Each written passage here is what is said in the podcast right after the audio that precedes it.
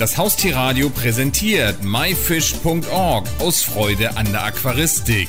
Jeden Donnerstag von 20 bis 21 Uhr berichten wir hier auf dem Haustierradio über alles Interessante aus dem Bereich Aquaristik. Das Thema der heutigen Sendung ist etwas außergewöhnlich, denn es geht um Korallen und tropische Riffaquarien. Und dazu haben wir heute am Telefon Benedikt Funk. Hallo Ben. Hallo Ali. Ben, erzähl mal ein bisschen erstmal was über dich. Du bist Diplombiologe. Was genau ist das?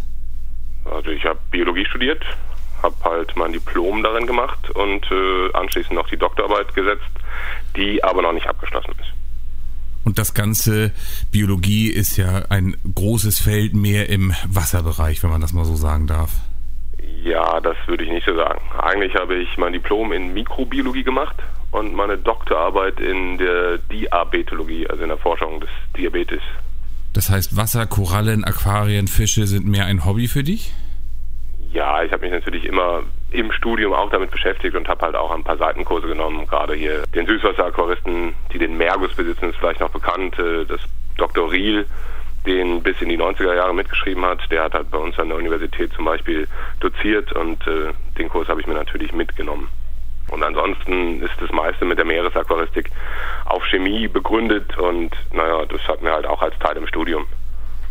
Wenn ich jetzt bei dir ins Wohnzimmer komme, bei anderen steht ja der Fernseher im Mittelpunkt, bei dir ein Aquarium? Nicht mehr. Bis ich nach Hamm gezogen bin, war es definitiv so. Da habe ich immer gesagt, dass die Bildschirmdiagonale meines Aquariums größer sein muss als die des Fernsehers. Durch den Umzug habe ich mein großes 800 Liter Becken abgebaut und äh, jetzt steht da ein winziges kleines 60 Liter Süßwasser-Aquarium mit ein paar Labyrinthfischen und 40 Liter Nano Meerwasser-Aquarium. Wir wollen ja heute ein bisschen über Korallen sprechen. Finde ich auch ein spannendes Thema. Muss man ja wahrscheinlich gleich den ersten Fehler, der immer noch in der Allgemeinheit rumschwirrt, wahrscheinlich ausräumen. Korallen sind ja keine Pflanzen, keine Steine. Nein, nein, nein, nein. Korallen sind tatsächlich Tiere, auch wenn sie sich nicht fortbewegen können, was rein biologisch zu der Definition eines Tieres gehört. Aber wenn wir uns zum Beispiel mal die Seeanemone angucken, wo der schöne Nemofisch immer wieder drin rumschwimmt, die ist halt beweglich, die kann sich bewegen. Und dieses große, fleischige Etwas ist tatsächlich auch mit den Steinkorallen verwandt, die dann halt nur winzige Polypen auf einem Kalkskelett zeigen. Wenn wir schon den Diplombiologen dran haben, es gibt ja immer Verwandtschaften. Mit welcher anderen Tierart wären Korallen denn überhaupt verwandt? Also die Korallen gehören ganz grob zu den Nesseltieren und sind dann halt auch mit den Quallen verwandt. Und Korallen gibt es ja logischerweise nur im Wasser, oder? Korallen gibt es nur im Wasser und auch nur im Meerwasser. Also die Süßwasserkoralle ist noch nicht erfunden? Äh, nee, die haben wir noch nicht gefunden. Wäre schön, aber leider nein. Kann man als Biologe irgendwie auch sagen, warum es Korallen nur im Salzwasser gibt oder im Meerwasser? Korallen haben sich halt sehr, sehr früh schon entwickelt und sind dann halt einfach, naja, an den Korallenriffen halt festgeblieben. Sie brauchen halt auch permanent wärmeres Wasser und am besten sind alle Parameter, die halt um die Koralle drum sind, stabil, denn Schwankungen mögen die überhaupt nicht. Und es gibt zwar Süßwasserpolypen, die auch entfernt mit den Korallen verwandt sind, aber die sind bei weitem nicht so zahlreich wie die Tiere, die wir im Korallenriff finden. Und gehören auch nicht direkt zu den Korallen. Und ich könnte mir vorstellen, dass das eine sehr urige, archaische Lebensform ist, die gibt es wahrscheinlich schon mehr oder weniger von seit Anbeginn, oder? Ja, also die fossile Korallenriffe sind mehrere, ja, ich glaube mehrere hundert Millionen Jahre sogar schon alt, gehen auf sehr, sehr, sehr ursprüngliche Tiere zurück. Seitdem hat sich an den Korallen selber auch nicht so wahnsinnig viel getan. Nochmal allgemein, den Biologen, den nutze ich jetzt natürlich. Wie sieht es aus mit der allgemeinen Erderwärmung, mit der Umweltverschmutzung? Leiden die Korallen da auch sehr drunter?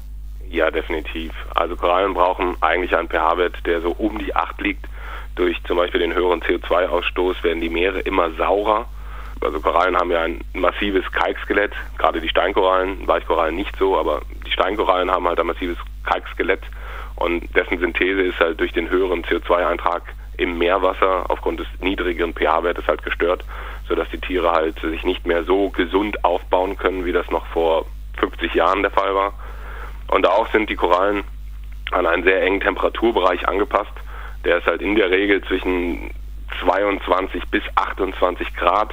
Und alles, was da drüber ist, führt einfach dazu, dass die Symbiosepartner der Korallen anfangen, auch Toxine zu produzieren, also Giftstoffe. Und dann stoßen die Korallen diese giftproduzierenden Symbiosepartner halt aus.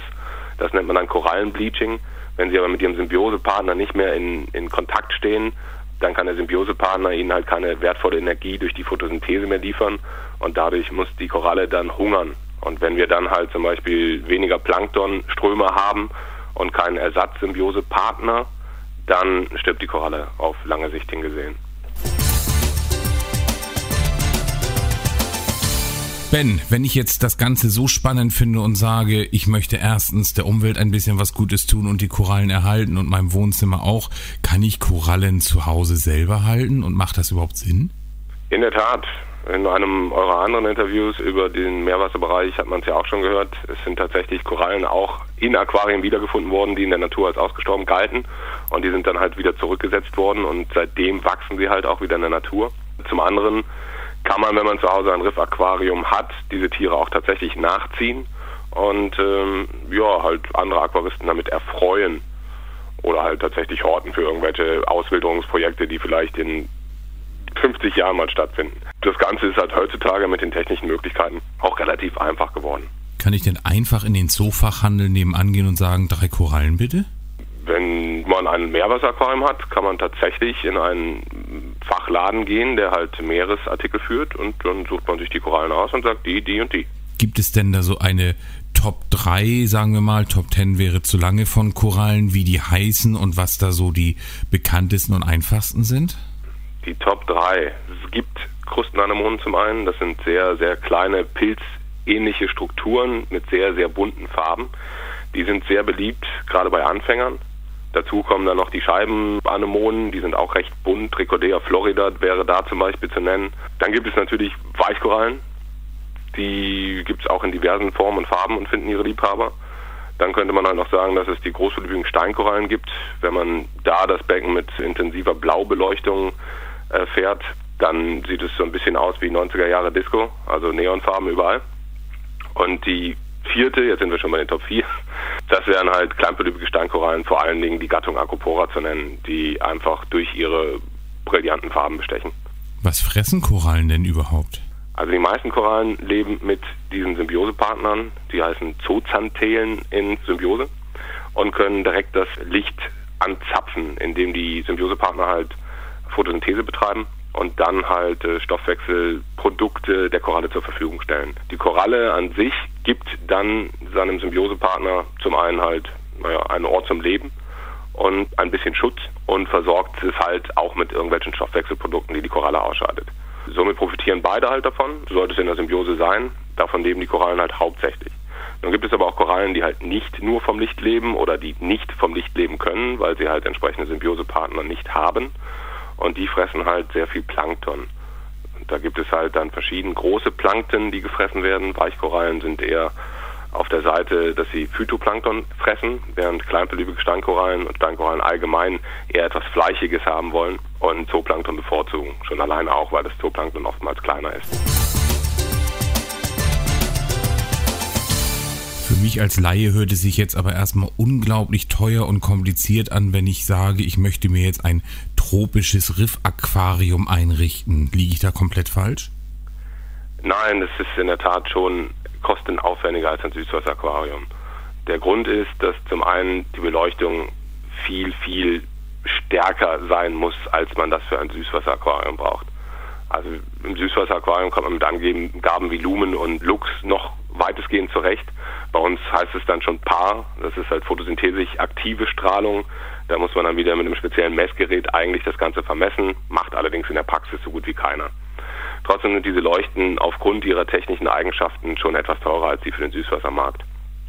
So, als nächstes beim Becken tut sich nicht viel, außer dass man in der Regel einen Ablaufschacht noch irgendwo einbringen sollte, damit man die nötige Technik, naja, halt unterm Aquarium verstecken kann. Denn die Filterung ist halt auch etwas anders aufgebaut als im Süßwasseraquarium. Bei der Filterung ist das Kernstück der Eiweißabschäumer. Der Eiweißabschäumer ist halt ein Gerät, das vermengt halt Wasser mit Luft. Und am besten vermengt es drei Liter Luft mit einem Liter Wasser. Also es ist nicht nur vier Liter, die das da durchpumpt, sondern wenn es 1000 Liter Wasser durchpumpt, muss es halt 3000 Liter Luft ungefähr durchpumpen, damit es wirklich sehr effektiv arbeitet. Dadurch wird ein sehr, sehr, sehr feiner Luftfilm, der halt als Bläschen, als Schaum aufsteigt, gebildet an denen sich dann halt Eiweiße und Ausscheidungen von Fischen zum Beispiel halt anlagern können. Und je mehr davon im Wasser sind, desto viskoser wird der Schaum, der steigt dann auf und wird halt abgeschäumt. Er geht halt dann in so eine Art naja, Auffangkammer. Als nächstes an Filterung braucht man in der Regel Aktivkohle, nicht immer im dauerhaften Einsatz, aber halt so stellenweise im Monat ein paar Tage kann nicht schaden. Dann gibt es halt den Phosphatabsorber, den man noch gebrauchen kann. Man kann mit Eigenrefugium arbeiten. Das sind dann Aquarien im Aquarium, die halt nur für die Zucht von Algen da sind. Die Algen sollen dann halt die Nährstoffe aus dem Wasser aufnehmen, verbrauchen aber dann halt auch wieder zusätzlich Licht, was die Stromkosten wieder in die Höhe treibt. Wir brauchen im Aquarium neben der Filterung auch eine sehr, sehr gute Strömung. Wir hatten ja schon angesprochen, dass die Tiere nicht in der Lage sind, sich zu bewegen, damit sie aber mit allen Nährstoffen permanent und kontinuierlich versorgt werden können. Da ist jetzt weniger das Futter gemeint, sondern vielmehr die, die chemischen Wassersachen, also Nitrat, Phosphat, brauchen sie natürlich auch zum Leben, aber halt auch Calcium, um halt das Skelett zu bilden. Damit die halt immer wieder mit diesen Stoffen versorgt werden, brauchen wir halt eine sehr, sehr gute Wasserumwälzung. Und hier kann man das nicht pro forma sagen. Normalerweise sagt man zwischen 15 und 30 Mal. Man muss aber gucken, wenn man wenige Korallen in seinem Aquarium hat, dann sind es nicht so große Barrieren für die Strömung, also brauche ich etwas weniger. Wenn ich dann irgendwann eine Meter große Tischkoralle in meinem Aquarium stehen habe, dann brauche ich vielleicht mehr als die 30-fache Umströmung des Aquarienwassers.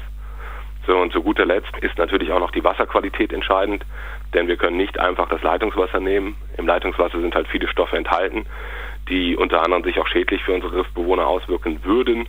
Hier wäre halt zum Beispiel das Silikat zu nennen, aber auch stellenweise Nitrat und Phosphat. Man muss sich vorstellen, das Meer ist eigentlich eine Wüste, was diese ganzen Stoffe angeht und im Leitungswasser ist halt viel zu viel davon drin. So, und deshalb muss ich natürlich erstmal über eine Umkehrsmoseanlage arbeiten, um halt wirklich sehr sauberes Wasser zu bekommen. Und eigentlich würde man dahinter sogar noch einen Mischbett-Harzfilter schnallen, damit man tatsächlich Wasser mit einem Leitwert von 0 Mikrosiemens bekommt. Also wirklich fast, fast reines Wasser, nur H2O. So, und wenn ich einen Wasserwechsel machen möchte, was heute nicht mehr unbedingt notwendig ist, weil es dafür andere Systeme gibt, aber wenn ich ihn machen möchte, muss ich natürlich auch eine geeignete Meersalzmischung kaufen, um das halt aufzusalzen. Und das sind alles Faktoren, die halt natürlich dann auch die Kosten für so ein Aquarium nach oben setzen. Und schließlich das Letzte, was halt höhere Kosten verursacht, ist halt dann tatsächlich der Fisch und die Koralle, die dann später im Aquarium wohnen sollen. Kann man so eine Art Richtwert sagen, wenn ich jetzt bei Null anfange, 500 Euro, 1000 Euro, 3000 Euro, was muss ich mitbringen? Das kommt natürlich immer so ein bisschen auf die Größe des Systems an, was man sich aufbauen möchte. Ich kann durchaus mit 500 Euro, kann ich schon ein 100 Liter Aquarium aufbauen. Das, das ist schon möglich. Man muss halt ein paar ausgewählte Sachen, also man muss halt auf ein paar Sachen achten. Man sollte sich vielleicht auch im Forum erkundigen, man sollte vielleicht in Foren die Marktplätze durchsuchen, eBay Kleinanzeigen durchsuchen. Man muss nicht immer alles neu kaufen. Man kann aber natürlich auch ein Aquarium für mehrere 10.000 Euro aufbauen, was dann halt 5.000 Liter hat. Also wenn man ein Meerwasseraquarium aufbaut, sollte man wirklich die vier wichtigsten Pfeiler beachten. Das ist zum einen die Beleuchtung. Die Tiere leben vom Licht, also Licht ist Leben. Deshalb ist es ganz entscheidend, da darf nicht gespart werden. Wir brauchen eine gute Wasserqualität, da sollte man sich nach den verschiedenen Möglichkeiten erkundigen. Man sollte auf die Filterung achten. Hier ist der Eiweißabschäumer nochmal zusammengefasst, das Kernstück. Der, der muss gut sein, der darf nicht äh, kompromissbehaftet sein, das, das ist einfach nicht gut. Der vierte Punkt ist dann die Strömung. Benedikt Funk, Diplombiologe zu den wirklich spannenden Themen Korallen und das tropische Riffaquarium zu Hause und natürlich auch Korallen allgemein. Vielen Dank für das spannende Interview. Sehr gerne, immer wieder gerne. Das war die Sendung myfish.org aus Freude an der Aquaristik. Die gesamte Sendung gibt es natürlich auch zum Nachhören und Downloaden unter www.haustier-radio.de, dann in dem Bereich Shows und myfish.org aus Freude an der Aquaristik. Eine neue Ausgabe gibt es hier auf dem Haustierradio wieder am Donnerstag um 20 Uhr.